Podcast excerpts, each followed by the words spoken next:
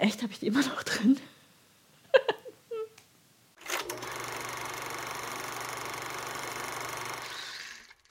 Herzlich willkommen zu einer neuen Folge Einfach Anna hier auf dem Einfach Nähen YouTube-Kanal.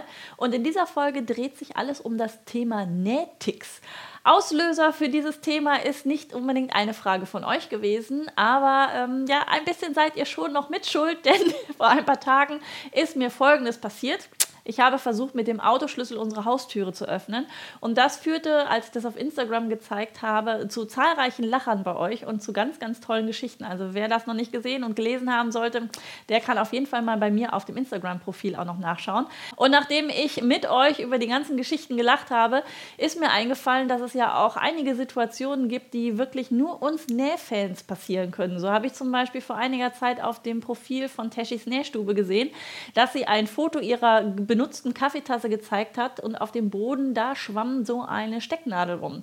Da hat sie also einfach beim Rausziehen der Stecknadeln leider das falsche Döschen erwischt. Und genau solche Situationen, denke ich, sind dir auch schon mal passiert.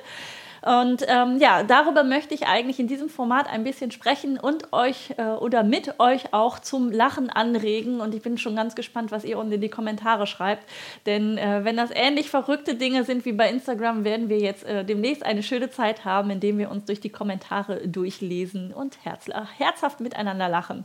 Stecknadel in der Kaffeetasse ist mir zwar noch nicht passiert, dafür regelmäßig die Fädchen, die ich abgeschnitten habe, dass die regelmäßig im Kaffee landen. Und sind wir doch mal ganz ehrlich, der Kaffee ist immer kalt. Wir haben uns mittlerweile daran gewöhnt, kalten Kaffee zu trinken, weil wenn wir so in das Thema vertieft sind und gerade beim Nähen dann dabei sind, dann vergisst man einfach den leckeren Kaffee. Vor allem auch nicht nur Kaffee, sondern insgesamt zu trinken, was dazu geführt hat, dass ich jetzt in der Nähwerkstatt eine kleine Eieruhr habe und nach einer Stunde diese Uhr einfach mal klingelt, damit jeder noch mal ein Schlückchen Wasser trinkt und man nicht nachher so irgendwie komisch an der Nähmaschine sitzt und denkt so, irgendwas stimmt hier heute nicht. Ein weiteres Thema, was ich auch regelmäßig bei euch mit beobachte, wenn ihr das zum Beispiel bei Instagram oder auch bei Facebook postet, ist, mit dem Rollschneider das Maßband durchschneiden. Ja, das habe ich auch schon mal geschafft.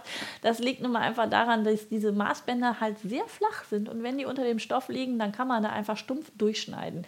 Ich glaube, das ist auch der Grund, warum es mittlerweile so Armbänder gibt, die aus Maßbändern bestehen. Da hat bestimmt irgendwann jemand auch mal sein Maßband zerschnibbelt und sich dann überlegt, was man da noch Fesches draus machen kann und dann sich gedacht, okay, das reicht gerade noch für ein Armband. Und ich bin mir ziemlich sicher, genau so ist die Geschichte passiert.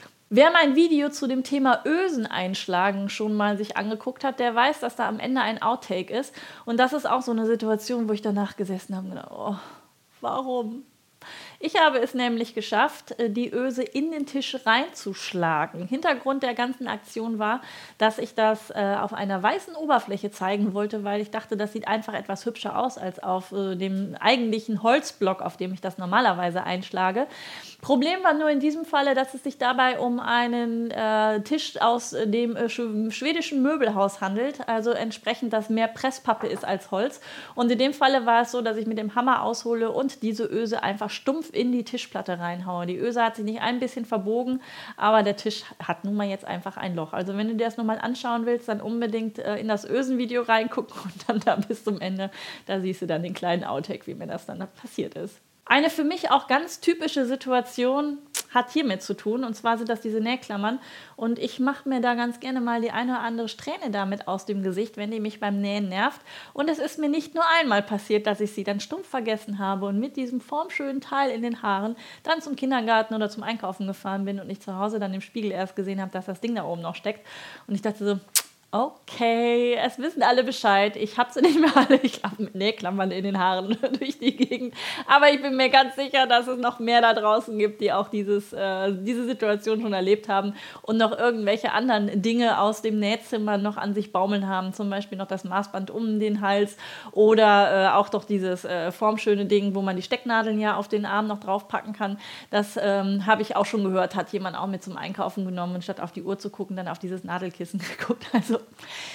Wir Nähfreunde ticken manchmal einfach nicht ganz sauber. Aber ich muss dazu sagen, es gibt auch verschiedene Situationen. Das ist wirklich ganz, ganz typisch für uns Nähfreunde.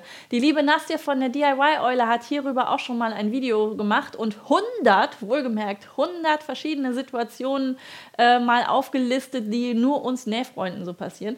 Und da muss ich sagen, ich habe sehr gelacht und mich doch bei dem einen oder anderen wiedergefunden. Also wenn dich das Video interessiert, ich verlinke es auf jeden Fall hier unten drunter auch nochmal.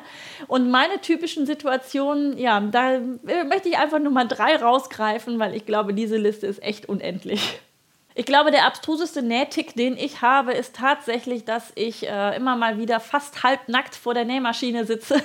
Und nein, Jungs, das äh, hat jetzt keinen erotischen Aspekt an dieser Stelle, sondern es ist einfach dem äh, geschuldet, dass ich ein Oberteil anprobiere und dann wieder ausziehe und es mir in der Zwischenzeit zu lästig ist, mir die anderen Sachen wieder anzuziehen. Und dann kann es wirklich einfach passieren, dass ich da halbnackt sitze. Ganz schön ist es dann auch, wenn es sich dabei um einen Overall handelt, weil dann sind es noch weniger Stofffetzen, die meinen Körper umhüllen, während ich an der Nähmaschine sitze und ich bete immer nur zu Gott, dass in dem Moment keiner reinkommt, dass keiner durchs Fenster guckt und ähm, sieht, wie ich da äh, an der Nähmaschine sitze, auf dem Weg zu einem neuen Kleidungsstück. Dann ein Nähtick, den ich an mir eigentlich ganz sympathisch finde, ist, dass ich stumpf anfange zu jubeln, wenn irgendwas wirklich geklappt hat. Und zwar lauthals. Also da darf meine Familie auch nicht mit daneben sitzen, weil die denken, okay, die Alte ist da wieder an der Nähmaschine zugange. Aber ich finde, Glück ist, wenn der Unterfaden reicht, oder? Also ich meine, da sieht man, dass da noch irgendwie nur ein bisschen drauf ist oder auch generell das Garn reicht und oben auf der Rolle jetzt nur noch so der letzte Rest dann ist.